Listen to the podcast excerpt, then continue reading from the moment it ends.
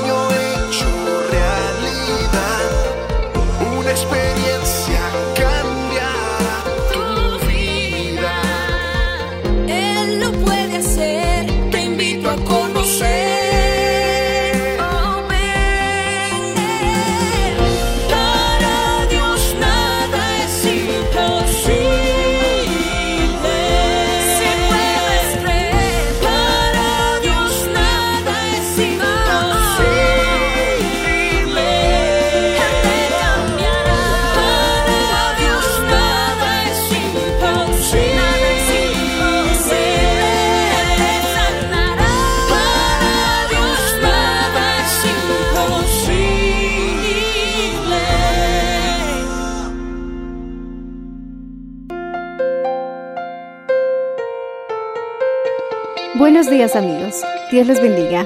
Hoy les traeremos el mensaje del Señor bajo el título La importancia del vínculo paterno, en la voz del reverendo Enrique Valenzuela. Escuchemos.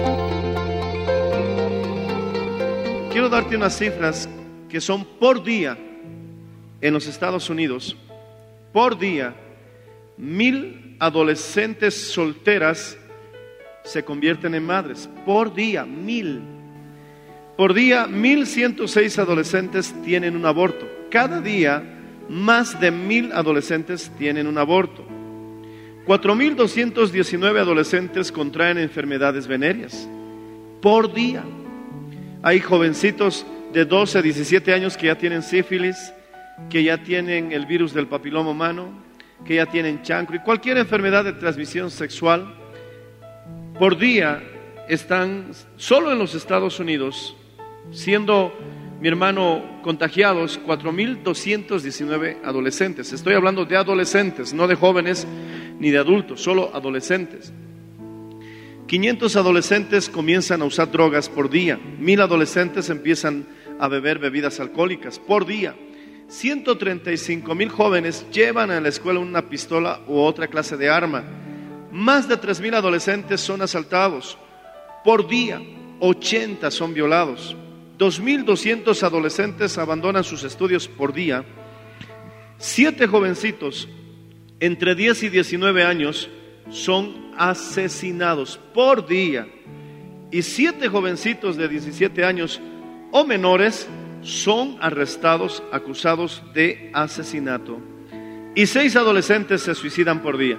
Tú dirás, pastor, esas cifras son alarmantes. Lo más alarmante es que te acabo de compartir cifras de 1996, de hace 22 años atrás. Imagínate, si hace 22 años atrás las cosas estaban así, ¿cómo podrían estar ahora? Tú dirás, pero pastor, por eso Estados Unidos. No, Estados Unidos, a pesar de estas cifras alarmantes que te he compartido, es considerado uno de los países más seguros del mundo es considerado uno de los países más seguros del mundo. Y las cifras son alarmantes. Bolivia, en proporciones, mi hermano, la situación no se ve tampoco muy alentadora. Somos uno de los primeros países con más divorcios. Estamos encabezando, mi hermano, los países donde hay más trata y tráfico de personas. Mi hermano, es alarmante ver que en nuestro país escuchan que se han encontrado cuerpos sin órganos internos, porque están, mi hermano, haciendo esa, entre comillas, diabólico nuevo comercio que matan a algunos para que vivan otros. Entonces, algo es serio y algo es seguro. Estamos viviendo tiempos en que nuestra cultura está en una terrible crisis. Y nosotros como iglesia debemos hacer algo ante esto. En Corea, antes de la Segunda Guerra Mundial, los cristianos no era más de un 20%. Un 80% de cristianos eran budistas. Mejor dicho, un 80% de habitantes eran budistas. Y uno pudiera decir, bueno, no se puede hacer nada. Pero a pesar de que la iglesia era la minoría, ellos empezaron a buscar a Dios y como decimos, se pusieron las pilas. De un tiempo a esta parte, las cifras han cambiado. Prácticamente se ha dado un avivamiento en ese país. Antes de 1950 eran el 20% de cristianos y hoy por hoy son más del 70% de los habitantes de Corea cristianos. ¿Cuántos alaban a Dios por eso, hermanos? Aleluya.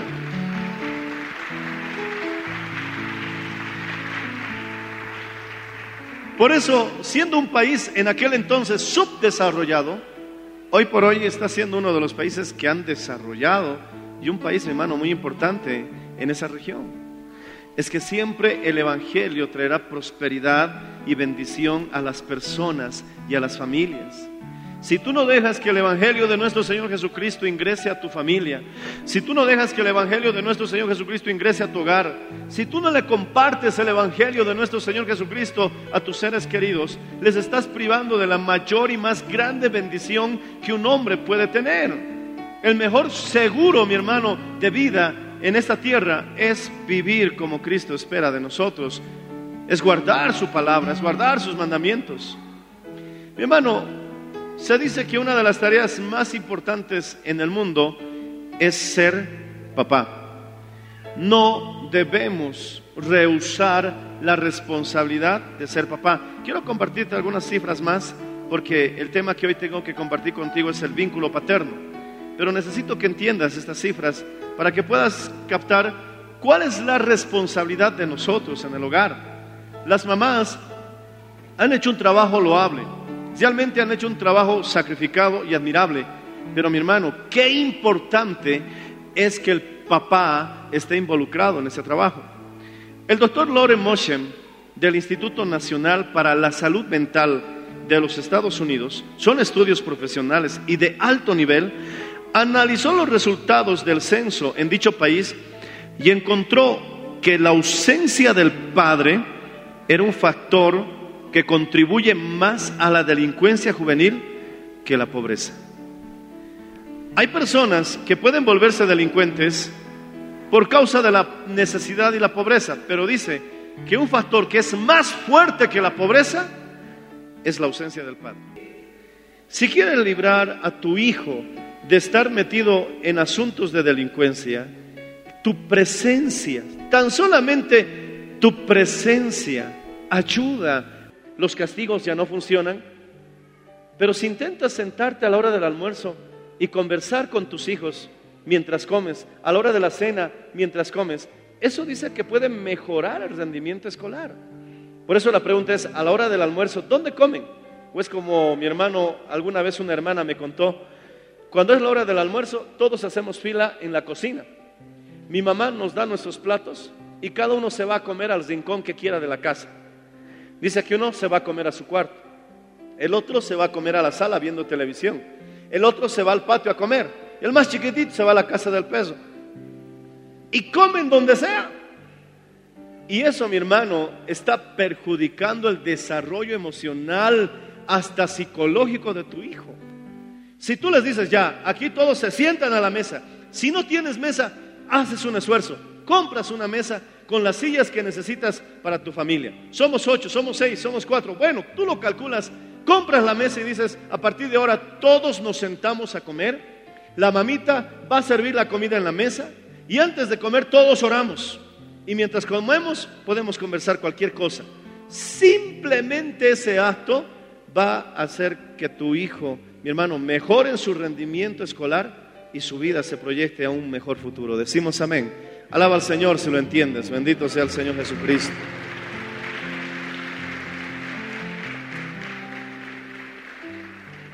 Un estudio realizado por 1.337 médicos graduados de la Universidad de John Hopkins entre los años 1948 y 1964 encontró que la falta de acercamiento de los padres era el común denominador en casos de hipertensión, enfermedades coronarias, cardíacas, tumores malignos, enfermedades mentales y hasta suicidios como resultado de la falta del acercamiento a los padres. Si tú vives alejado de tus hijos, no tienes acercamiento a ellos, estás, mi hermano, exponiéndolos a enfermedades del corazón y hasta a tumores. Enfermedades, mi hermano, que a la larga pueden matarlos. ¿Cómo es que eso es posible? Tú dirás, mi hermano, hay emociones que literalmente matan. ¿Nunca escuchaste de los, de los derrames cerebrales? ¿Nunca escuchaste que alguien se murió de una embolia? ¿Como resultado de qué? De una fuerte emoción.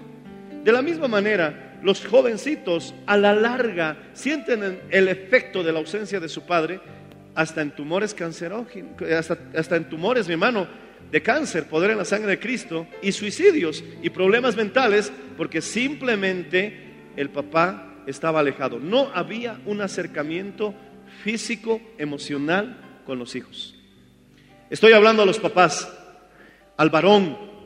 Mamá, tú tienes que orar para que tu esposo se convierta. No lo tomes el divorcio tan a la sencilla y fácil decir, ya, me divorcio cuando a la larga los más perjudicados por la ausencia del Padre van a ser tus hijos. Tienes que creer que aún hay poder en Dios para hacer lo imposible. Y si Dios hace lo imposible, puede salvar tu matrimonio, puede salvar tu relación, puede salvar a tus hijos. Alabado sea el nombre del Señor, porque Él ha dicho, para el que cree, todo le es posible. Alabado sea el Señor, hermano. Todo es posible para el que puede creer.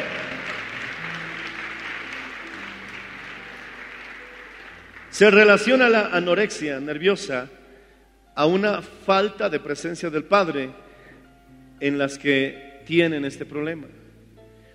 Una ausencia física o emocional en las jovencitas puede empujarles a problemas de anorexia, de bulimia. ¿Por qué, mi hermano, muchas señoritas caen en anorexia por falta de autoestima? Se ven muy gordas, se ven muy feas, cuando en realidad no son así. ¿Sabes por qué muchas señoritas caen ante el primer peladientes que se le aparece en el camino? A la primera sonrisa, ya están. Ah, me enamoré. Tú no te puedes enamorar fácil, hija. No te tienes que enamorar de cualquiera que te diga el primer piropo. Qué lindos ojos chocos tienes. Ay, nadie me trató así casémonos. ¿Por qué se enamoran con tanta facilidad? Del primer, mi hermano, hasta del menos deseado hombre de la, de la tierra. Y muchos le dicen, está bien que te hayas enamorado, pero con ese. Y a veces, mi hermano, no les importa el historial que tienen en sus vidas de ser malas personas y aún siguen enamoradas. ¿Por qué? Porque le trataron bien en cierto momento. ¿Y por qué son tan sensibles? Porque mi hermano, son como unos tanquecitos. Ese tanquecito, como el de gasolina, tiene que ser llenado de vez en cuando para que esto funcione. Y hay muchas señoritas que ese tanque emocional lo tienen completamente vacío. ¿Por qué? Porque sus papás varones, sus papás, no supieron llenárselo en su momento y a, tiempo. ¿Por qué crees que hay señoritas que están desesperadas que alguien les dé un abrazo? Que sienten una fuerte necesidad que a veces, mi hermano, no importa que sea el hombre lobo, igual necesitan su abrazo. Saben que es el chupacabras. Pero ¿por qué están en esa situación? Mi hermano, si el papá abrazara a su hijita, porque un papá normal, sea cristiano, no sea cristiano, siempre va a desear lo mejor de su hija. Uno que está sano, no que está ahí loco o endemoniado, siempre va a desear lo mejor para su hija. Ese papá tiene que abrazar a su hijita. Qué bonito es ver, mi hermano, cuando el papá camina en la calle, está su esposa a su lado y su hijita abrazada debajo del brazo de su papá. Qué bonito que cuando el papá le besa la frente, la mejillita de su hija, le acaricia el cabellito y le dice, eres una princesita, eres hermosa, eres bella. ¿Dónde está la más linda de esta casa después de mi esposa? Mi esposa, la más hermosa, la segunda hermosa, mi hijita. Esas palabras a ella le van a hacer sentir especial y no va a tener necesidad de buscarlas afuera. Mi hermano, le reduces en un alto porcentaje que estas jovencitas vivan en promiscuidad sexual con tan solamente ser más expresivo y cariñoso con tu hija. Alabado sea el Señor, hermano. Alábale si puedes, hermano.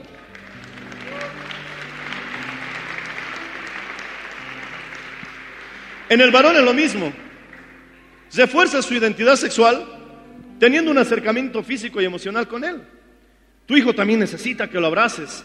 A la mujercita la abrazas de una forma distinta, al hombre a veces el abrazo es más, más tosco y a veces los juegos con la mujercita es delicadito, en cambio con el hombre hasta luchamos.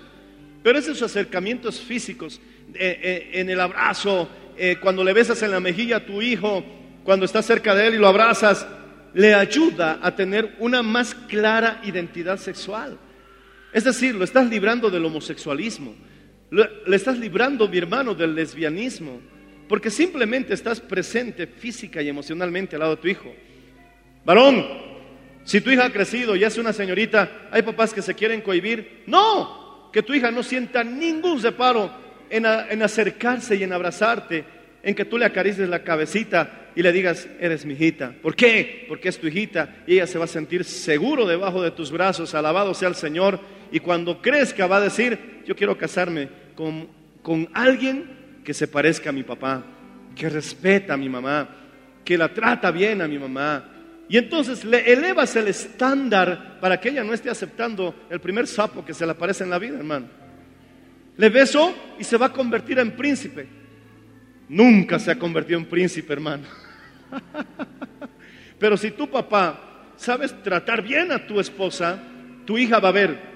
Y entonces ella va a decir, no, este muchacho no sabe tratar a las mujeres y le va a poner tres cruces. Tú mismo le ayudas a elevar el estándar a tu hija para tener un esposo que valga la pena. Decimos amén. ¿Cuántos dicen amén, hermanos? Hay señoras que piensan que sus maridos les pegan y eso es normal. ¿Por qué? Porque han visto a sus papás que hacían eso con sus madres, han visto a sus abuelos que hacían eso con sus abuelas y ellos creían, bueno, es normal, pero mi hermano, eso no es normal. Mi hijo, cuando se case, él nunca va a atreverse a golpear a su esposa. ¿Por qué? Porque jamás ha visto a su padre que haga tal cosa. Nosotros elevamos el estándar de vida de nuestros hijos con el ejemplo. Decimos amén, hermanos. Si hoy lo vas a bendecir con tus palabras, bendícelo poderosamente también con tus hechos. Alaba al Señor si lo entiendes, hermano.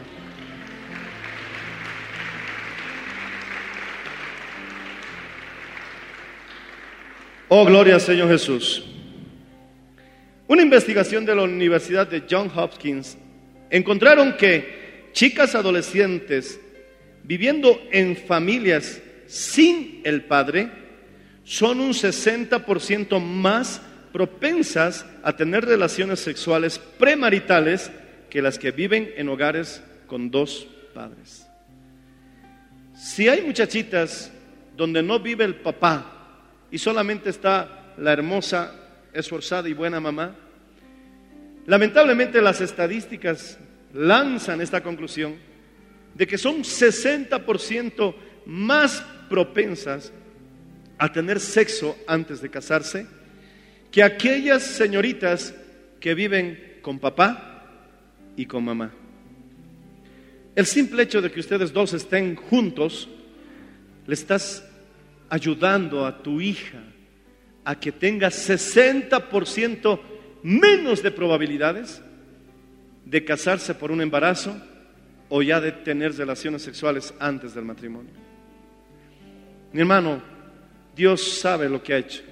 Él ha instituido el matrimonio y dejará el hombre a su padre y a su madre y se unirá a su mujer. Y serán una sola carne.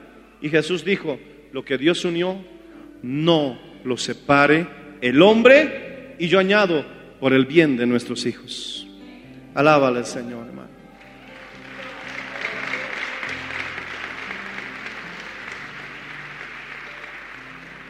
Tengo algo más. Bendito sea el Señor.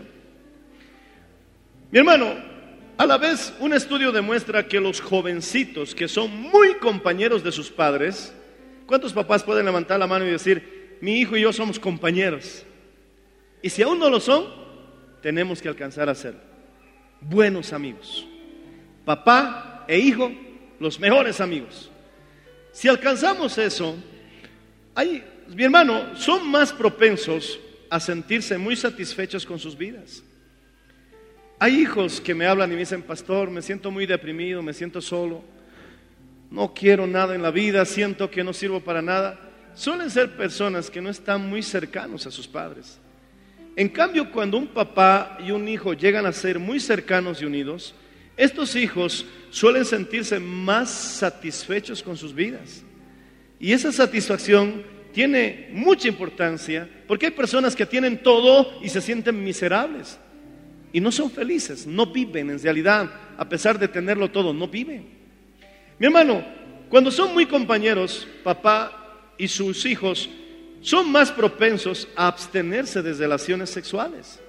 El simple hecho de que yo y mi hijo seamos amigos, de que tú y tu hijo sean más amigos, le estás librando a que sea más propenso a tener relaciones sexuales. Él va a aprender a decir no al sexo por el simple hecho de que tú eres, como dirían los niños, su amigazazo. Decimos amén, hermanos. ¿Quieres ser amigo de tu hijo? Él se va a librar, mi hermano, a ser propenso a las relaciones sexuales. Y si lo libras de ser propenso a las relaciones sexuales, puede que esté salvando su vida. ¿Cuántos jovencitos han muerto con SIDA? Han muerto con una enfermedad de transmisión sexual o han arruinado hasta su vida y nunca podrán ser padres por una relación sexual de la que deberían abstenerse. Porque hay enfermedades venéreas que producen esterilidad incluso, hermano. Si uno es compañero con su hijo, estos jóvenes son más propensos a abrazar las normas bíblicas con respecto a la verdad y a la moralidad.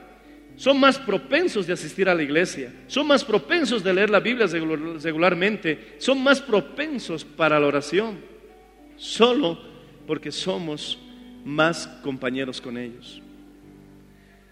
Ahora entrando al punto del vínculo paterno, creo que todos queremos ser buenos padres, decimos amén.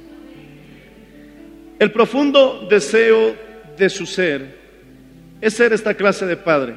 Usted quiere ser la clase de padre que sus hijos se sientan seguros y son seguros de sí mismos, que se sientan amados y aceptados. Yo creo que tú quieres que tu hijo sea una persona segura. Una persona segura toma decisiones y afronta las dificultades con más templanza. Una persona insegura suele renunciar y el miedo lo suele dominar y a veces toman malas decisiones por esa inseguridad. Pero tú quieres ser esa clase de padre que forme hijos seguros. Estoy seguro que todos podemos decir amén.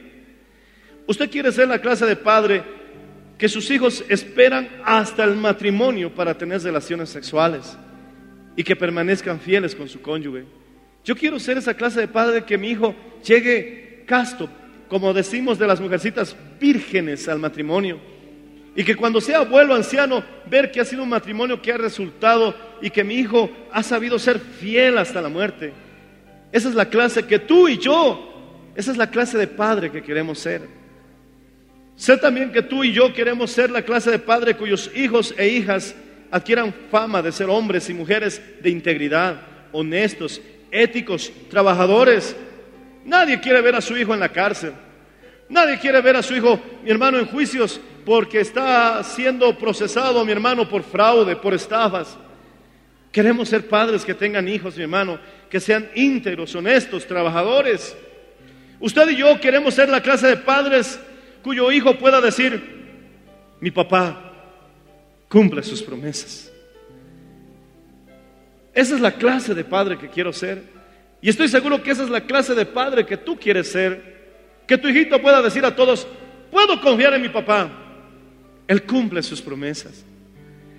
Usted y yo queremos ser la clase de padre que sus hijos sepan resistir la presión malsana de los compañeros. Hijos que desarrollan amistades sanas. Hijos que se ganen el respeto y la admiración de los compañeros. Usted y yo queremos ser la clase de padres cuyos chicos puedan decirle no a las drogas, no al alcohol y a las conductas y a las conductas peligrosas. Usted y yo queremos ser la clase de padres cuya hija adulta le manda una nota para sencillamente decir, papá, Gracias porque te encuentro cuando te necesito. La clase de padre cuyo hijo le pide que esté a su lado en la ceremonia del casamiento. Papá, quiero que estés conmigo en mi matrimonio. Usted quiere ser la clase de padre cuyo hijo pueda acercarse, sentarse a su lado y decir, papá, tengo este problema, quiero contártelo, necesito tu consejo. Usted y yo queremos ser la clase de padre cuyos hijos admitan enseguida sus pecados y errores, que sean perdonadores y pacientes con los demás y que disfruten de un sano sentido de autoestima y de confianza en sí mismos. Estoy seguro que usted y yo queremos ser la clase de padres que quizás sin querer oiga a su hija decir a una amiga, quiero casarme con alguien que sea como mi papá, alguien a quien pueda admirar y respetar. ¿Sabía que una cosa que necesitaba usted y yo es un ejemplo? Un padre a quien podamos emular, un padre a quien podamos aprender a imitar. Necesitamos buscar buenos ejemplos. Yo sé que aún quedan buenos padres en esta vida. Yo sé que aún quedan buenos padres en esta tierra, de quienes puedes tú emular cómo lo hizo, aprender de ellos. A veces yo busco entre mis compañeros pastores aquellos que son padres con más experiencia que yo y trato de aprender de ellos lo que hacen y trato de aplicarlo en mi vida si sé que les ha funcionado. Así también nosotros tenemos que buscar buenos ejemplos. Tenemos que informarnos. Tenemos que averiguar qué dice la Biblia acerca de ciertas situaciones. Un perfil de lo que la mayoría de nosotros consideraría un padre ideal. En conclusión, las cualidades básicas de la paternidad se ven en nuestro Señor Jesucristo como primer ejemplo en la vida. Decimos amén, hermanos. Son las cualidades que Él quiere que nosotros desarrollemos como padres cristianos en la actualidad. ¿Hay una teología de la paternidad en la Biblia? Sí, teniendo a Dios mismo como ejemplo del Padre modelo. Busca buenos ejemplos, pero hay uno que es el mayor de todos, nuestro Padre Celestial. Por ejemplo, Él es un padre que nos invita a llamarlo Abba Padre, es decir, que significa papito. Cuando tú dices Abba Padre, le estás diciendo papito. Y Él te invita, siendo Dios todopoderoso, majestuoso, lleno de santidad y pureza, que tú te acerques confiadamente, que tengas acceso a Él. Entonces, ya el Padre Celestial nos está dando un ejemplo que nosotros como padres terrenales tenemos que también ser accesibles. Él es un Padre perdonador, que cualquier cosa que hagamos nos perdona, pero por ser Padre también nos disciplina. No para destruirnos, sino para nuestro bien. Él es un Padre, alabado sea el nombre del Señor, que nos provee. Él es un Padre que, alabado sea el nombre del Señor Jesús, nos invita a que nos acerquemos cada día. ¿Qué es la oración? La oración es una invitación a tener comunión con Él. Entonces nosotros como padres terrenales tenemos que entender que debemos hacer lo mismo con nuestros hijos. Entonces, si vamos imitando a nuestro Padre Celestial, tendremos el mejor modelo de padre a seguir en esta tierra. ¿Cuántos dicen amén? ¿Sabes qué es lo más hermoso de este Padre Celestial? Que nos ama sin condiciones. No nos ama porque seamos blancos. No nos ama porque seamos morenos. No nos ama porque seamos los mejores alumnos del colegio. No nos ama porque destacamos académicamente. No nos ama porque seamos los más inteligentes. No nos ama porque tengamos la mejor apariencia física. Él nos ama porque nos ama y quiere amarnos incondicionalmente. Ese es el amor que también nosotros debemos tener a nuestros hijos. Te amo incondicionalmente, seas como seas, hagas lo que hagas, te amo, alabado sea el nombre de nuestro Señor Jesucristo.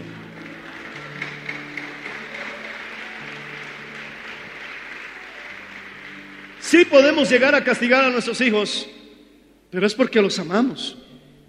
Y por muy mal que se hayan portado, no podemos dejar de amarlos. Nuestro Padre Celestial nos ama de la misma manera. Y cada vez que nos acercamos y le pedimos perdón, Él nos perdona. Oh, mi hermano, por lo tanto el hombre que quiera llegar a ser un padre bueno y eficaz, repite conmigo, el hombre que quiera llegar a ser un padre bueno y eficaz, la norma, dilo fuerte, la norma, el ejemplo a seguir es Dios el Padre. Alábale, hermano. Tenemos un Padre fenomenal.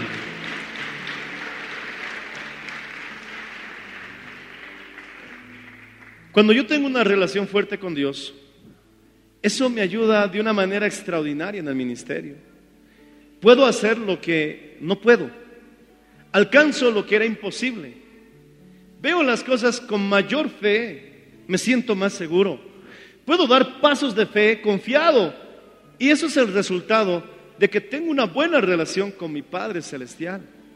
No es casualidad que una relación fuerte de un hijo con su papá terrenal parece no solamente darles la disposición para vivir una vida sana, feliz, piadosa, parece también capacitarlos para poder hacerlo, de llevar una vida feliz.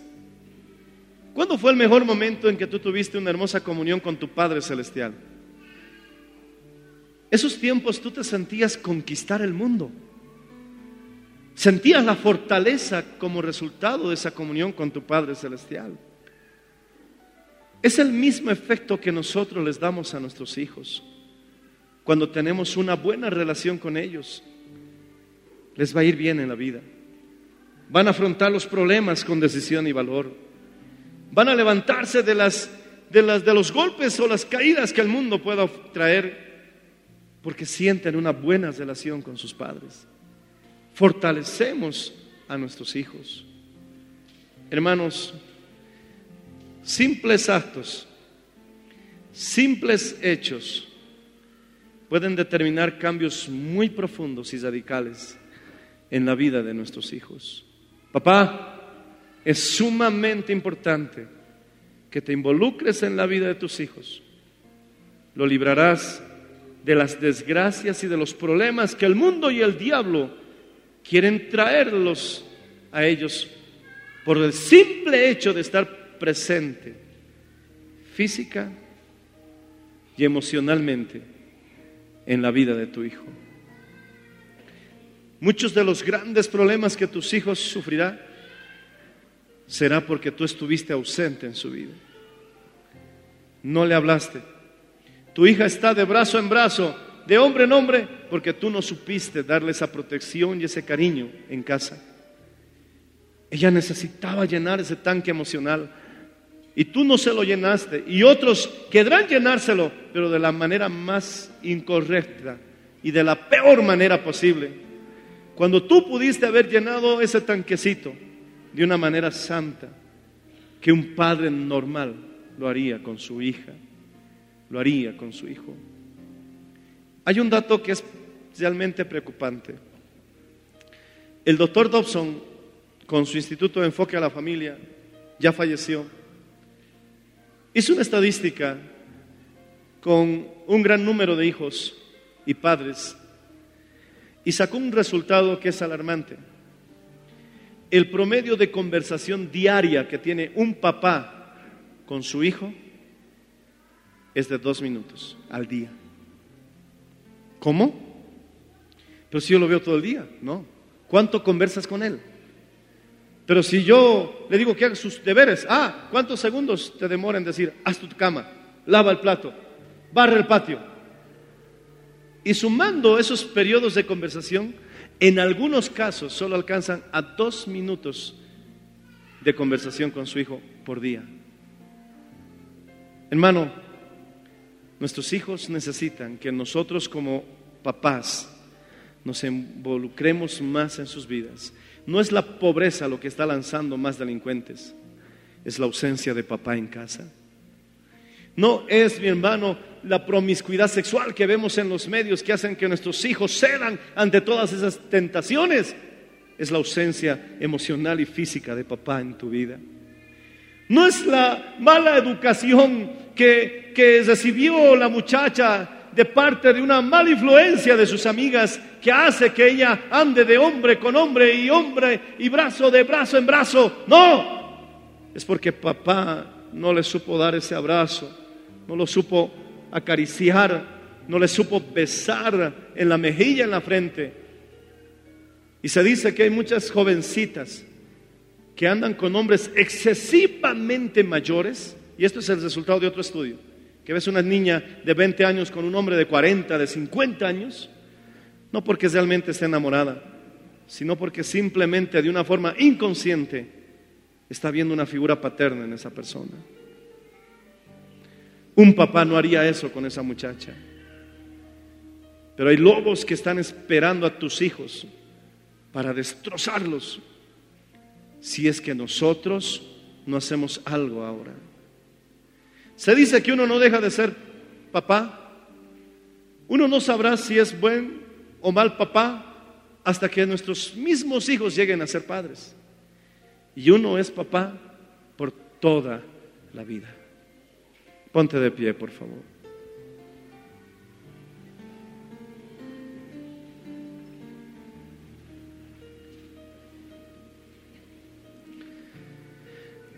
Algunos papás escucharán y harán algo para remediarnos. Algunos papás escucharán y dirán, tengo que hacer algo para remediar esta situación. Llegarán a casa y lo primero que harán será jugar con sus hijos. Llegarán a casa y lo primero que harán será abrazar a su hija. Tal vez la hija se incomode porque no está acostumbrada, pero tú mostrarás que es el afecto de un padre temeroso de Dios. Y le dirás, nunca te dije esto, hija, pero eres mi princesita hermosa. Ya no tendrá necesidad de buscarlo en otras partes, porque papá ya se lo está supliendo. Algunos papás llegarán con la determinación de sentarse con sus hijos y decirles, hijo, tengo algo importante que conversar contigo. Y empezar a hablarle de asuntos serios de la vida y pidiéndole en oración al Señor sabiduría para hablarle de acuerdo a su edad y de acuerdo a su necesidad. Pero si tú no eres la fuente principal de consejo, papá, ellos comenzarán a buscar consejo en otros lados. ¿Qué hacemos con esos hijos que sus padres les han dado un terrible ejemplo? Hay un Padre celestial que si tú te acercas orando a Él en el nombre de Jesús, Él puede hacer un milagro con tu papá. Al final, los hijos deben entender que llega una edad en que no podemos echarle la culpa de todas nuestras desgracias a nuestros padres, porque también llega un momento en que hasta la misma ley nos dice que somos responsables de nuestras decisiones. Sí, quizás no tuviste el amor de tu padre, quizás no tuviste el afecto de tu padre, quizás sientes que eso te afectó mucho al crecer con la ausencia de tu papá, pero al final tú tomarás una decisión. Y el Señor espera que decidas lo correcto. Si muchos, mi hermano, padres lamentarán el no haberse involucrado en la vida de sus hijos y que quizás pudieron haber sido mejores padres. Pero esa inconformidad no tiene que lanzarnos a hundirnos, no tiene que lanzarnos a que nosotros nos autodestruyamos diciendo, fui un mal padre y, y acabarnos con esa idea sino que esa inconformidad ahora tiene que lanzarnos a tomar decisiones y actitudes de mejorar y de cambiar. Sí, es cierto, no pasé mucho tiempo con mis hijos, pero ahora me propongo retirar más tiempo para estar con ellos. Sí, es cierto, casi eh, la, relación de conversación con mis hijos se reduce a un hola, chao, buen día, buenas noches. Ahora voy a sentarme a hablar con él. Cuéntale tu historia. Ya sabe tu hijo cómo fue tu vida. ¿Ya le contaste cómo te conociste con su mamá? ¿Le contaste alguna cosa de, tu abuelo, de su abuelo? Es tiempo, mi hermano, de mejorar esta relación. Y como dije al principio, no es la pobreza que está lanzando más delincuentes a la calle, es la ausencia de papá lo que está provocando esto, tanto en varones como en mujeres. Hermana, no tomes la decisión del divorcio así tan fácil como simplemente diciendo, ya no lo aguanto. Pero ¿qué efecto va a tener esto en tus hijos a futuro? y los papás seamos los hombres que decimos ser. Ellos nos necesitan y aceptemos el desafío de ser padres en medio de una cultura en crisis. Pero ellos nos necesitan. Esfuérzate, sé valiente. Tú también tienes un Padre celestial de quien puedes tomar su ejemplo y emular lo que Él hace en tu vida con sus hijos que Él tanto ama. ¿Se puede ser un buen papá? Sí. Si tú lo decides a partir de hoy, podemos ser mejores padres. Y los jóvenes solteros, atesoren este mensaje en sus corazones, porque un día tú también serás papá. Levanta las manos al cielo. Dile, Padre Celestial, oh, perdóname si no he sido un buen padre. Perdóname si he olvidado a mi hijo. Quizás alguno tiene hijos olvidados, hasta de pronto abandonados. Es hora de decirle, perdóname Señor. No solamente sexo, es la responsabilidad de tener un hijo. Señor, quizás mi padre no conversó conmigo. Tal vez mi padre simplemente era un extraño más en casa. Lo perdono y te pido por él. Si aún está con vida, pide por tu padre. Dios aún puede cambiarlo, Dios aún puede transformarlo. Sé que hay muchos motivos y muchas razones para decepcionarnos de la vida, pero al final siempre será tu decisión, hijo. Y tú, papá, y yo me incluyo contigo, es hora de que decidamos ser padres en medio de estos tiempos donde nuestra cultura está en crisis. ¿Quién los va a rescatar de la locura de este mundo? ¿Quién los va a rescatar de la locura que se ve, mi hermano, cada día? Hombres y mujeres que están haciendo situaciones y cosas que uno quizás años atrás no podía imaginar que están haciendo o viviendo. ¿Cómo puedo cambiar eso en la vida de mi hijo? No sabía que estando presente física y emocionalmente en su vida pudiera influir tanto. Levanta las manos al cielo, habla un instante con Dios mientras cantamos un coro. Enseguida vamos a orar por nuestros hijos, enseguida los vamos a bendecir, pero antes papá, mamá, ponte a cuentas con Dios, habla con Él, habla con Él. Es hora de asumir nuestro papel, es hora de que nosotros seamos los mejores amigos de ellos, es hora de que nosotros seamos sus consejeros, es hora de que aprendamos a ser padres como nuestro Padre Celestial. Levanta las manos, habla un instante, háblale. Repite conmigo. Padre Celestial, dilo fuerte, Padre Celestial, te pido me perdones. Si no he sido esa clase de padre que tú esperas de mí, quiero mejorar, quiero cambiar, quiero ser esa clase de padre que tú eres conmigo. Dilo fuerte, mi hijo me necesita. Y yo puedo influir en la vida que Él lleva, para bien o para mal, Señor. Díganle todos, ayúdame a ser un buen padre. Ayúdame a ser una buena madre. Y ayúdame a aceptar el desafío, dilo fuerte, a ser padre en medio de una cultura que está en crisis.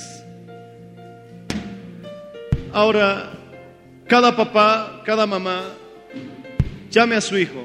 Hijo, cada hijo, cada hija, acérquese a su padre, por favor. Vayan donde están sus papás. Vayan donde están sus papás. Aleluya. Ahí hay un hijo, por favor. Me lo han dejado de ofrenda en el altar.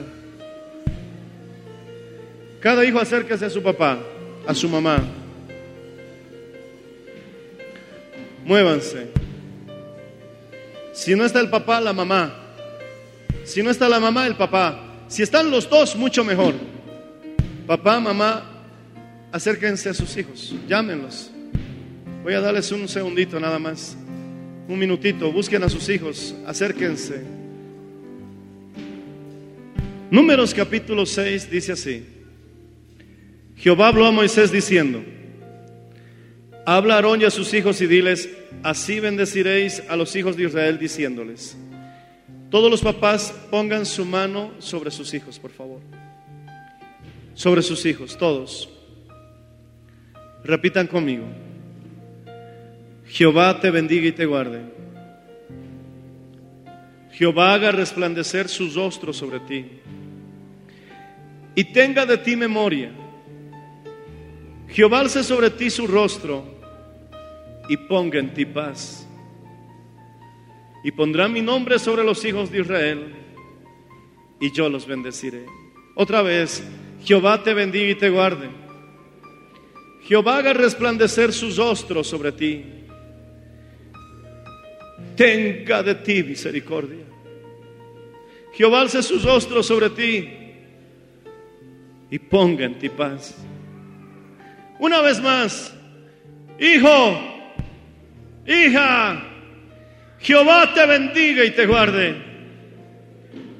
Jehová haga resplandecer sus rostros sobre ti y tenga de ti misericordia. Jehová alce sobre ti su rostro y ponga en ti paz. Que el Señor te bendiga, dile. Que el Señor te guarde en todos tus caminos. Que te bendiga en tu salud. Que te bendiga en tu vida material. Que te bendiga en tu vida espiritual. Que te bendiga en tu vida profesional. Que te bendiga en tu vida intelectual. Dilo fuerte. Que alcances todas tus metas que alcances todas tus metas. Te bendigo, hijo, hija, dile. Que el Señor siempre te acompañe.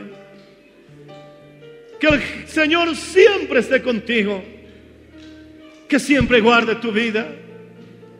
Que seas un hombre, una mujer temeroso, temerosa de Dios. Que nunca te apartes de su camino. Dilo fuerte, te bendigo, hijo. Te bendigo, hija. Y pondrán el nombre de los hijos de Israel. Y pondrán eh, mi nombre sobre los hijos de Israel. Y yo los bendeciré. Dilo fuerte, papá, mamá. Hijo, hija, te bendigo con estas palabras y mucho más en el nombre de Jesús de Nazaret. Que el nombre de Jesús repose sobre tu vida.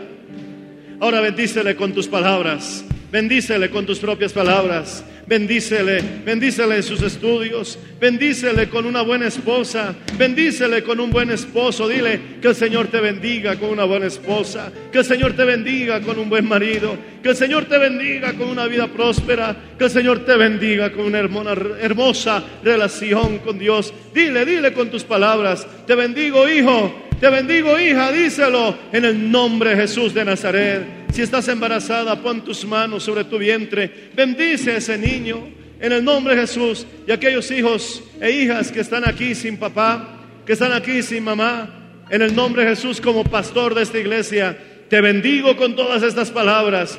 Y pondrán mi nombre sobre los hijos de Israel y yo los bendeciré. En el nombre de Jesús de Nazaret te bendigo Aleluya. En el nombre de Jesús, el Señor te bendiga abundantemente. Gracias por su sintonía. Si desea una copia, comuníquese con los números de esta emisora o escríbenos a contacto mmmbolivia.com. Nos volveremos a encontrar en nuestra próxima edición de Para Dios nada es imposible. Dios les bendiga.